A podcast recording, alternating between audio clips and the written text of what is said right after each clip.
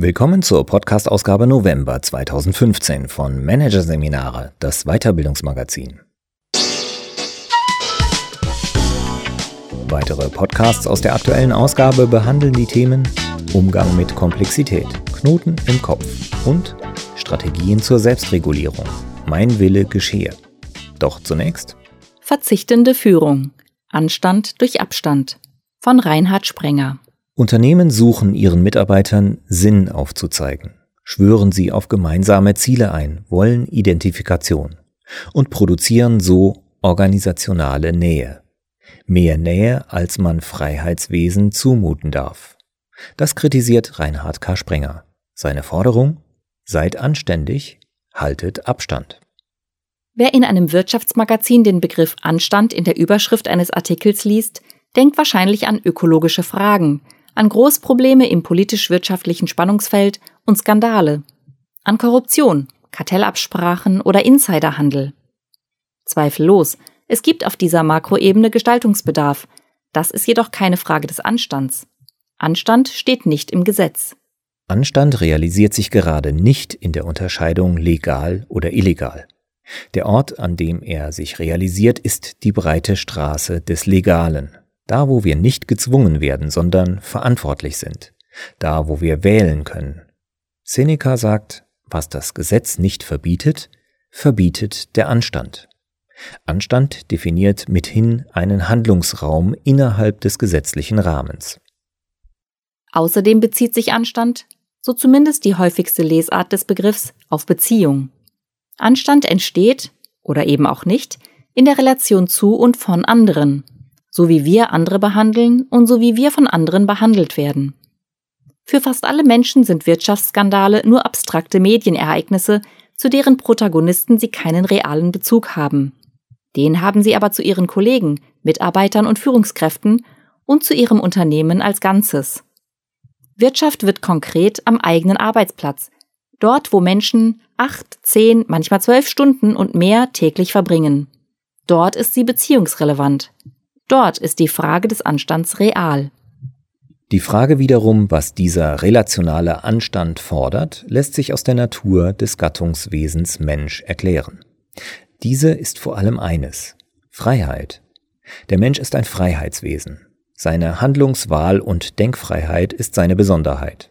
Der Anstand gebietet es, Menschen den Freiraum zu lassen, ihre eigenen Entscheidungen zu treffen, sie als vernunftbegabte Wesen ernst zu nehmen. Das ist Anstand.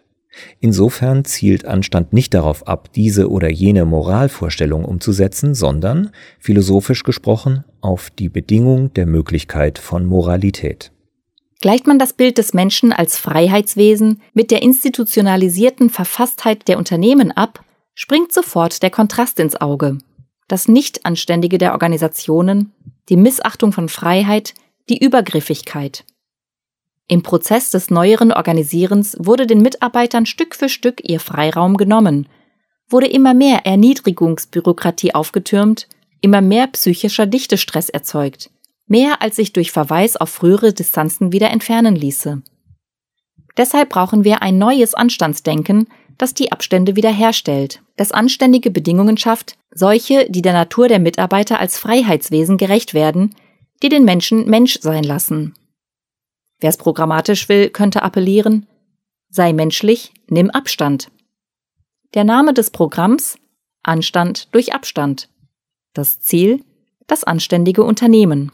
Die Programmatik ist nicht nur eine ethische, sondern hat auch einen ökonomischen Hintergrund. Sie zielt auf niedrige Transaktionskosten, auf niedrige Kundenablenkungsenergie. Vor allem aber ist sie richtungsgleich mit der Forderung nach der Herstellung von Zukunftsfähigkeit. Denn im Gegensatz zu organisationaler Zudringlichkeit erzeugt Abstand weder Konformität noch Korrektheit, weder Konsens noch Konvention, was jeweils auf Befreiung hinausläuft, vor allem eine Befreiung des Denkens. Diese Befreiung des Denkens ist wirtschaftlich wichtig, denn das bewegte, komplexe Wirtschaftsleben verlangt mehr denn je, in jede Richtung zu denken. Das Besondere des Programms? Es fordert das Konventionelle heraus, weil es nicht Veränderung fordert, sondern Abschaffung. Aus der Logik des Verbesserns wird eine Logik des Lassens. im Sinne des Nicht-Tuns, nicht des Nichtstuns und des Nicht-Mehr-Tuns. Das ist ungewohnt, denn im Management kommt ja immer etwas hinzu. Selten sagt jemand, das machen wir nicht mehr.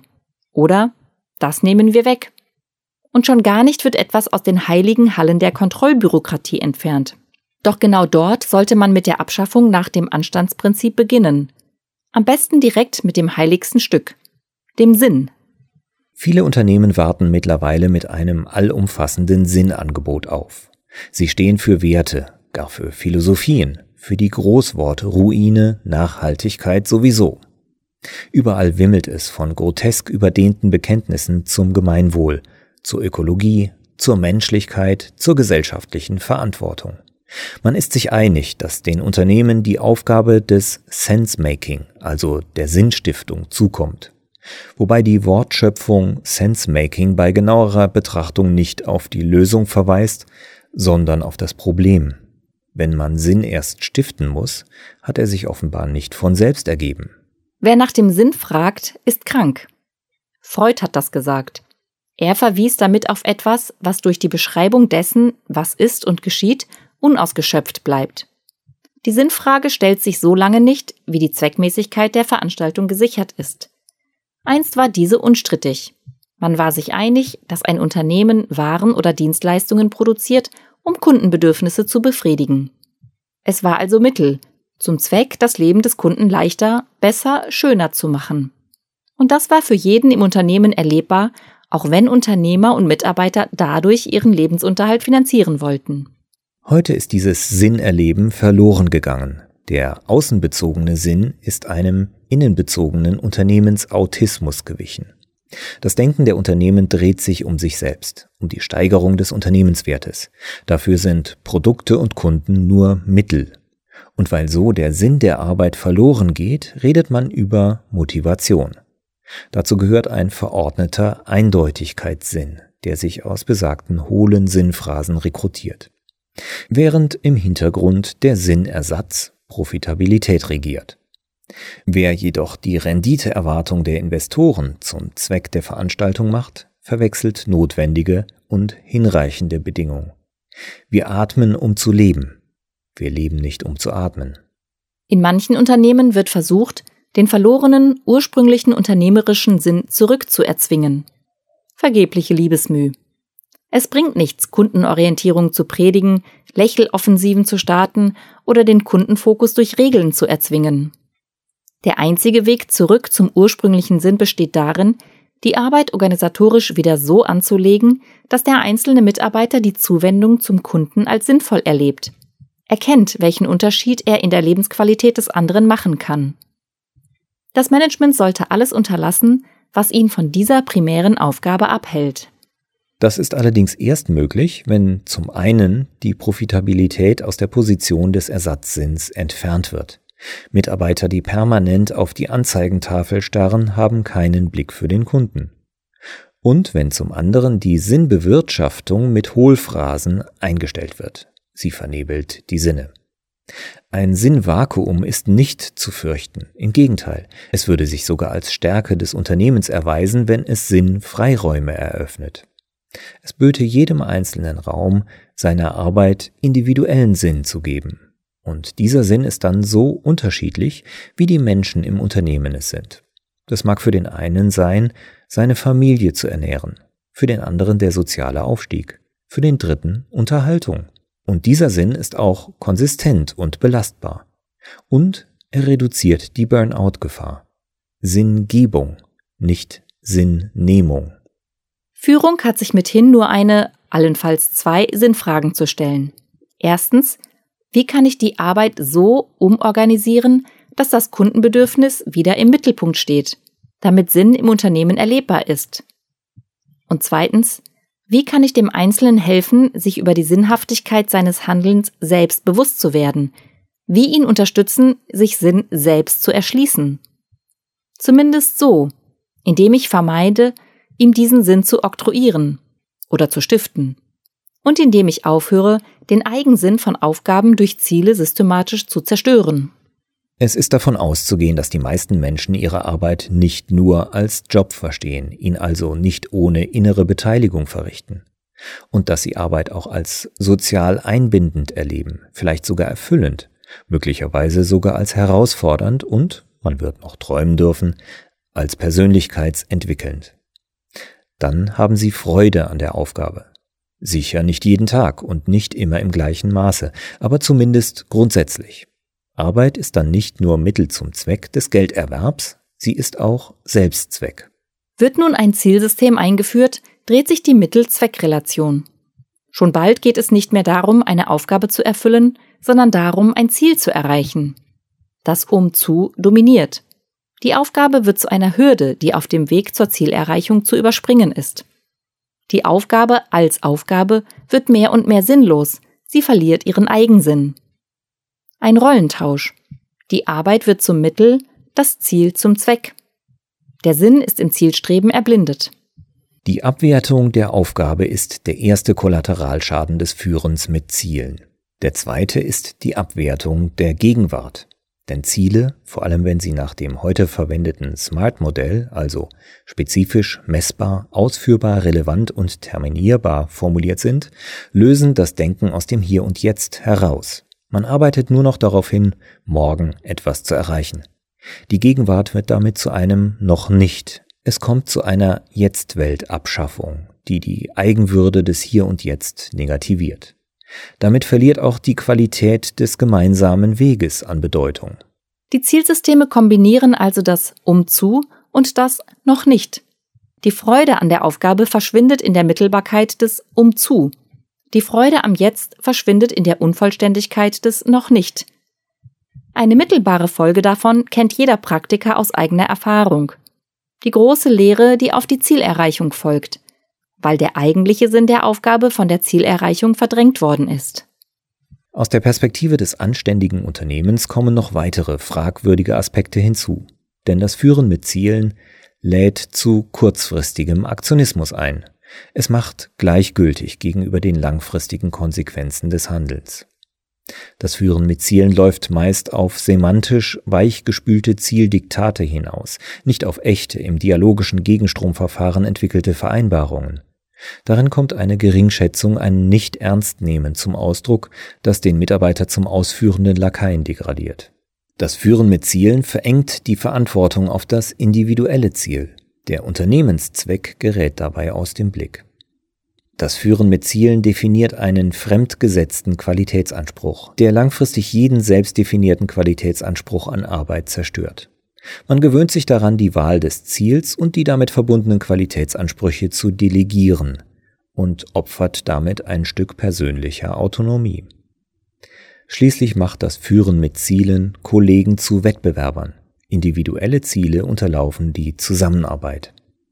Aus all diesen Gründen gilt, das anständige Unternehmen verzichtet auf Zielvorgaben. Damit kein Missverständnis aufkommt, die grundlegende Bedingung, die Überlebensfähigkeit des Unternehmens zu sichern, steht nicht zur Diskussion. Das ist keine Frage des Anstands. Anständig ist ein Unternehmen, das genau diesbezüglich Verfahren sichert, darüber hinaus aber keine Ergebnisse erreichen will. Das überlässt es den Mitarbeitern. Die Erfahrung lehrt, wenn sich die Führung um die Menschen kümmert, um die Arbeitsbedingungen, um die Hingabe an die Tat, dann kümmern sich die Ziele um sich selbst. Erfolg ist dann das, was folgt. Ist es nicht für die Sicherung der Überlebensfähigkeit des Unternehmens auch essentiell, dass sich die Mitarbeiter mit ihm identifizieren? Gebietet es so gesehen nicht vielleicht sogar der Anstand, dass Unternehmen die Identifikation ihrer Mitarbeiter fördern? Um das beantworten zu können, gilt es zunächst zu klären, was Identifikation genau bedeutet. Identifikation ist das emotionale sich gleichsetzen mit anderen und die Übernahme ihrer Motive. Mit Identifikation geht Stolz auf etwas einher. Man ist stolz auf das Unternehmen, so dass man nicht nur dahinter, sondern auch dafür steht und für es einsteht. Aus der Identifikation folgt Loyalität und Treue bis hin zu Leidenschaft. Ein bekannter Berater lässt sich zitieren. Wenn Mitarbeiter nicht für das Unternehmen brennen, hat das Unternehmen etwas falsch gemacht. Ja? Ist das so? Zweifelsfrei sorgt Leidenschaft für Zuversicht und Optimismus. Allerdings hat eine solche Identifikationskultur auch eine Kehrseite. Und die ist alles andere als anständig, sie ist geradezu inhuman. Evolutionsgeschichtlich betrachtet ist der Mensch nämlich nicht das hingebende Tier, sondern ein Künstler des Sonderwegs, ein Genie der Abweichung, das sich in der Nichtanpassung stabilisiert hat. Das ist seine Natur. Die Natur antwortet auf Herausforderungen mit einer verschwenderischen Vielfalt kreativer Lösungen. Sie ist deshalb so kreativ, weil sie die Ausnahme als grundsätzliches Lebensprinzip anerkennt und dem Besonderen Raum lässt. Ein lebendiges System, das keine Ausnahme mehr zulässt, ist eigentlich schon gestorben, weil es sich nicht mehr an veränderte Rahmenbedingungen anpassen kann. Und die Identifikation der Mitarbeiter mit dem Unternehmen wirkt genau in diese Richtung. Sie verhindert die kreative Spannung, die in der Abgrenzung der einzelnen Personen zu ihrer Rolle in der Firma entsteht. Die kritische Distanz geht verloren und damit die konstruktive Kritik und der Weitblick und letztlich die Entwicklungsfähigkeit. Gefördert wird Ja-Sager-Kultur, Anpassertum und Konformität. Identifikation dient also nicht der Überlebenssicherung des Unternehmens, sondern gefährdet sie vielmehr. Gleichzeitig schränkt sie den Menschen als Freiheitswesen ein, das sich selbst zum Zweck setzt und Sinn gibt und nicht die Ziele und den Sinn des Unternehmens übernimmt. Deshalb verzichtet das anständige Unternehmen auf jegliche Gesinnungsnötigung und die Einforderung von Identifikation. Viele Menschen wollen einfach nur einen Job haben und ihre Arbeit tun. Sie wollen Geld verdienen und ihre Familien ernähren. Daran ist nichts Ehrenrühriges zu erkennen und schon gar nichts Unanständiges. Natürlich, sie wollen auch eine spannende Aufgabe. Sie wollen Zugehörigkeit und soziale Reputation. Und sicher ist jeder Einzelne gut beraten, seinen Job mit Hingabe zu machen, schon im Eigeninteresse. Aber ohne Bezahlung würden wohl die wenigsten arbeiten. Die Firma ist lediglich das gemeinsame Spielfeld. Das Spiel selbst ist gegenüber dem Einzelnen ignorant. Muss es sein. Menschen werden eingewechselt und wieder ausgewechselt. Das sollte man nicht mit Identifikationsgeraune sentimental überhöhen.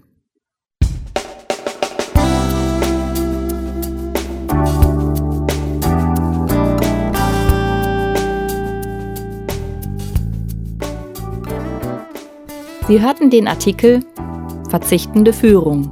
Anstand durch Abstand von Reinhard Sprenger. Aus der Ausgabe November 2015 von Managerseminare, produziert von Voiceletter. Weitere Podcasts aus der aktuellen Ausgabe behandeln die Themen Umgang mit Komplexität, Knoten im Kopf und Strategien zur Selbstregulierung. Mein Wille geschehe. Weitere interessante Inhalte finden Sie auf der Homepage unter managerseminare.de und im Newsblog unter managerseminare.de/blog.